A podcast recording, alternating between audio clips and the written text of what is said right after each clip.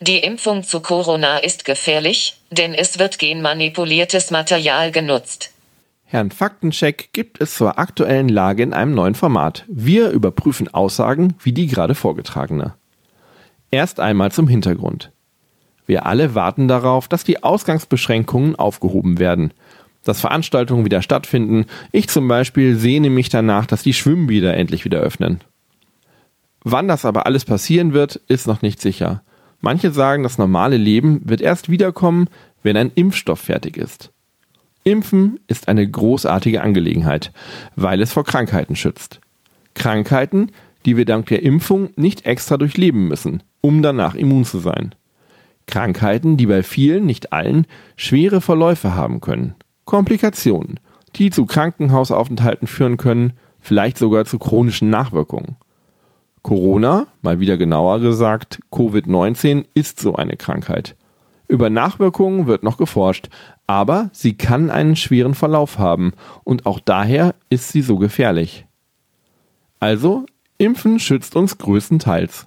Und das größtenteils reicht schon aus, um die Bevölkerung vor einem Ausbruch einer Epidemie zu schützen. Oder, für den Einzelnen gesprochen, um die meisten Individuen zu schützen. Beides wichtige Komponenten. Wie funktioniert eine Impfung? In einer der letzten Folgen hatte ich das schon mal angeschnitten. Wenn ein Krankheitserreger in unseren Körper eindringt, muss die Körperabwehr ihn erst einmal als Krankheitserreger erkennen und geeignete Maßnahmen ergreifen. Bis dahin hat der Krankheitserreger uns aber schon krank gemacht, sprich, er hat unseren Körper so stark befallen, dass wir die Symptome der Krankheit spüren und darunter leiden. Unser Immunsystem ist aber schlau. Wenn es den Eindringling identifiziert hat, dann bildet es sogenannte Antikörper, Eiweiße, die genau auf die Oberfläche des Eindringlings passen, wie bei zwei Puzzlestücken. Diese können sich zum Beispiel an das Virus oder das Bakterium anlagern und es blockieren. Oder den Fresszellen damit genau zeigen, was da von ihnen vernichtet werden muss. Und wenn die Krankheit vorbei ist, dann speichert unser Körper den Eindringling in der Verbrecherkartei. Im Körper sind das sogenannte Gedächtniszellen. Denn wenn das Virus oder das Bakterium wieder vorbeikommt, dann ist man besser vorbereitet. Es wird sofort identifiziert. Sofort werden die Antikörper gebildet. Vielleicht sind sogar noch welche unterwegs. Sofort kann der Körper gezielt zuschlagen. Es kommt kaum zu einer Vermehrung und einem Befall und daher auch kaum zu Symptomen. Und schon ist man die Krankheit wieder los, beziehungsweise eben gar nicht krank geworden.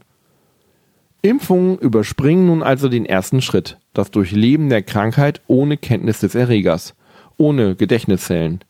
Eine Impfung bereitet den Körper schon mal auf den Ernstfall vor, gibt ihm also sozusagen ein Bild des Verbrechers in die Verbrecherdatei, also vereinfacht gesagt in die Gedächtniszellen. Dazu muss aber der Körper mit etwas konfrontiert werden, was so ähnlich aussieht oder eigentlich sogar genau gleich, damit er Antikörper bilden kann und später eben die spezifischen Gedächtniszellen für die Verbrecherdatei. Und jetzt wird es kompliziert. Denn man kann ja nicht einfach den Erreger in den Körper spritzen, weil dann hat man ja nichts gewonnen. Impfstoffe sind daher ungefährlichere Abbilder des eigentlichen Feindes. Manchmal sind es nur Fragmente einer Virushülle oder abgetötete Erreger. Der Körper erkennt sie, analysiert sie, bildet passende Antikörper. Und wenn das tatsächliche Virus kommt, dann erinnert er sich und seine Antikörper von der Impfung passen auch auf das lebende gefährliche Virus. Andere Impfstoffe funktionieren genauso, sind aber lebende Viren. Diese sind allerdings verändert, entweder durch genetische Manipulation im Labor oder durch natürliche Mutation. Auch auf sie reagiert der Körper, wird aber im Idealfall nicht krank und merkt sich den Feind für später, für den Ernstfall. Eine Corona-Impfung gibt es noch nicht. Und eine Impfung dagegen wird es auch nicht geben. Denn Coronaviren sind ja eine ganze Vielzahl an unterschiedlichen Viren, die müsste der Körper prinzipiell alle einzeln kennenlernen. Es geht uns derzeit nur um das gefährliche SARS-CoV-2. Um aus dem Virus einen Impfstoff zu machen, muss es erstmal genau analysiert werden, zerlegt, beschaut, untersucht. Dann muss herausgefunden werden, was sich für den Impfstoff am besten eignet. Eine abgeschwächte Form? Teile der Hülle vielleicht? Und dann muss das Ganze getestet werden, ob es wirklich ungefährlich ist und vor allem, ob der Körper trotzdem darauf reagiert, sprich Antikörper bildet. Denn so ein Impfstoff, darf ja auch nicht völlig ignoriert werden vom Körper, sonst tut der gar nichts gegen ihn und kann sich auch keine Gegenmaßnahmen merken. Und dann folgt die Massenproduktion. Vielleicht in einem großen Tank im Labor oder anders. Grippeviren für die Impfung etwa werden in Hühnereiern gezüchtet. Eine halbe Milliarde Eier werden so jedes Jahr benötigt. Und ja, vielleicht ist es ein genmanipulierter Impfstoff. Eben ein abgeschwächtes Virus oder etwas ähnliches. Aber das ist eben nicht ungewöhnlich, weil viele Impfstoffe auf so etwas beruhen. Fazit. Tatsächlich könnte es sein, dass in einem Impfstoff genmanipuliertes Material ist. Aber das wäre nichts Außergewöhnliches. Fazit. Tatsächlich könnte es sein, dass in einem Impfstoff genmanipuliertes Material ist. Aber das wäre nichts Außergewöhnliches. Impfstoffe werden gut geprüft und getestet. Deswegen dauert es so lange, bis der Impfstoff kommt. Denn niemandem nützt es etwas, wenn er nicht wirkt oder wenn er mehr Schaden als Nutzen hervorruft.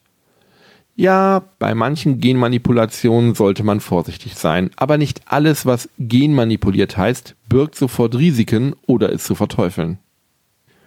Wenn Sie selbst einmal Fragen zu Meldungen oder zu verbreiteten angeblichen Fakten in sozialen Medien in der aktuellen Lage haben, dann melden Sie sich gerne und schreiben mir unter faktencheck.geo.de. Und noch mehr, schon hinterfragte Fakten, finden Sie in unserem Magazin. Ab sofort im Handel oder im Abo auf www.geo.de-fakten.